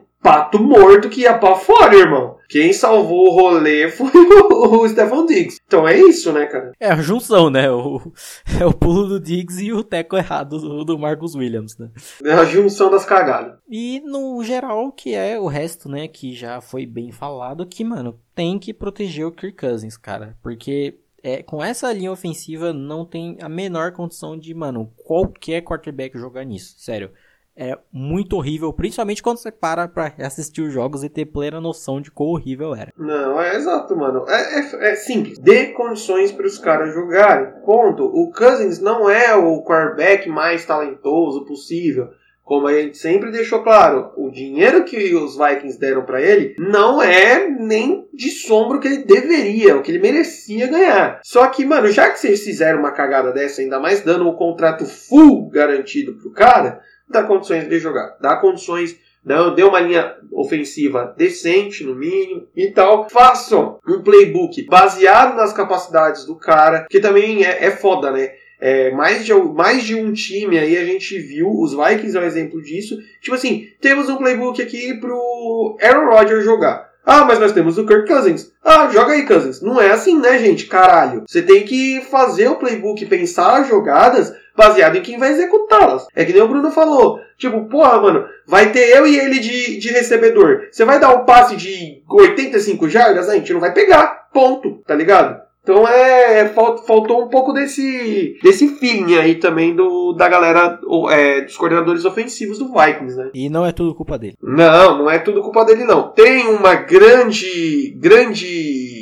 parte dele, é, os milhos da pipoca são dele, são, mas não é a espiga toda, né? Boa. Cara, e para fechar, o que, que você acha? Qual vai ser a campanha dos Vikings este ano? Então, muito do que eu falei de ser um time que é muito completo em elenco, que tem tudo para vir dar uma boa recuperada das cagadas que fez né, nessa última temporada. E apesar de ter, tipo, também um calendário que é médio para cima, eu vi ali que na, na reta final eles têm uma sequência bem, bem bolada. Mas, ao contrário, ao contrário não, né? Diferente de Chicago e Green Bay, que eu fico entre 9 e 10, por toda essa questão tipo de potencial e de time mais bem estruturado e fechado, o Vikings é o único, ao invés de 9 e 10 vitórias, que pode ser, né? Eu vejo como 10 e 11 e, a, pelo menos atualmente, o mais provável a vencer essa divisão por agora. Cara, eu concordo plenamente e eu chego a ser mais otimista que, colocando todos os coeficientes de cagada no talo a favor dos Vikings, eu acho que dá pra bater 13-3, 12-4. Mas, é, é sério, sem zoeira, mano. Não tô. Não, aqui não tem ninguém brincando, não, tio. É, mas eu acho que, mano, plenas condições de bater 10-6, 11-5, tá ligado? Pontuando todo, tudo isso que a gente falou, saca? Saca? É, porque, na boa, se vier na mesma pegada, com toda essa desgraça que a gente comentou, e vier nessa pegada, 8-7 vai ser barato, que vai ser piaba, tá ligado? E é foda porque, assim, fechou, fechando a, a divisão, quanto mais eu olho essa divisão e mais vejo as outras NFCs, mais fica meio que claro que as outras três só vão mandar pra playoff seus campeões e a Norte vai com três times pra playoff, velho. Muito, muito possível, muito cabível, cara. Faz tempo que isso não acontece, mas tem, temos uma, uma plena condição aí, e isso sou um alerta gigante nas outras divisões, né? Que é tipo, irmão, é, a galera tá voando ali, você tem que se coçar, que senão só o campeão mesmo vai passar e já era. Na verdade, nem faz tanto tempo assim, em 2017 teve isso. Ah, não, não, não lembro quem. Sério? Não. É que foi Saints, Falcons e Panthers foram pro playoff. Aí, ó, é, é, bem cabível de acontecer isso esse ano na NFC North. Então é isso, cara. Fechamos todas as divisões. Falamos de todos os 32 times. Irmão, se você quer saber, se você quer estar tá preparado para a temporada 2019, é só você dar play. Já era, mano. A gente falou de tudo. E apesar da gente colocar bastante as nossas opiniões, se você ouvir direitinho e prestar atenção, você consegue tirar suas próprias decisões também, suas próprias conclusões, né, cara? Claro. É porque também assim, a gente fala bastante do, do que a gente vê, do que, da, do, do que a gente acha mas a maioria das coisas que a gente trouxe aqui nessa série são fatos, pontos e que você só tem que interpretar e já era.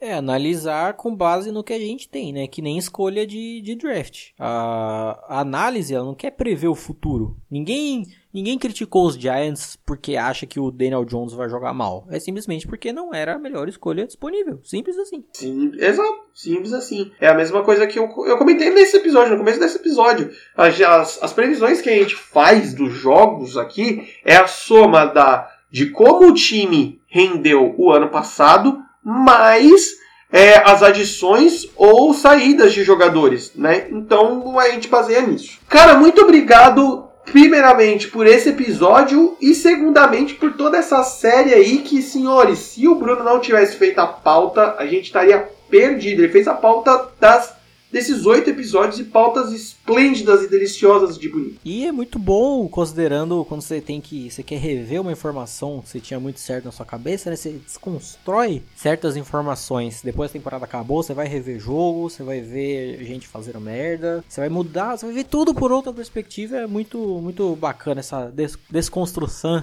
para ter uma perspectiva melhor para a próxima temporada. Ah, com certeza, mano. Você acaba vendo, pegando os outros detalhes e, e até mudando a sua própria opinião. Então, muito obrigado novamente, cara. Sem você, eu não sei o que eu faria com esse podcast. Olha aí. Tamo aí já quase para começar essa temporada de Deus, já temos aí uma pré-temporada bacana. A gente tá, a gente é o, o somos os Ed da temporada. Estamos na berola, né? Exato, já temos aí a pré-temporada show. Devin Bush já mostrou pro que veio, o menino é um monstro.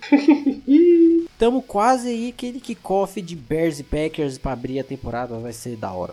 Vai ser maluco. E até lá, a gente quer os 100 inscritos, então nos ajude se inscrevendo lá no YouTube. Dê os seus plays lá no Spotify. Ajuda. Oh, gente, galera, galera, ajuda o nosso projeto a crescer aí, gente. Porque o trabalho esse ano está apenas começando. Depois que começa a temporada, é muito mais foda fazer o um podcast.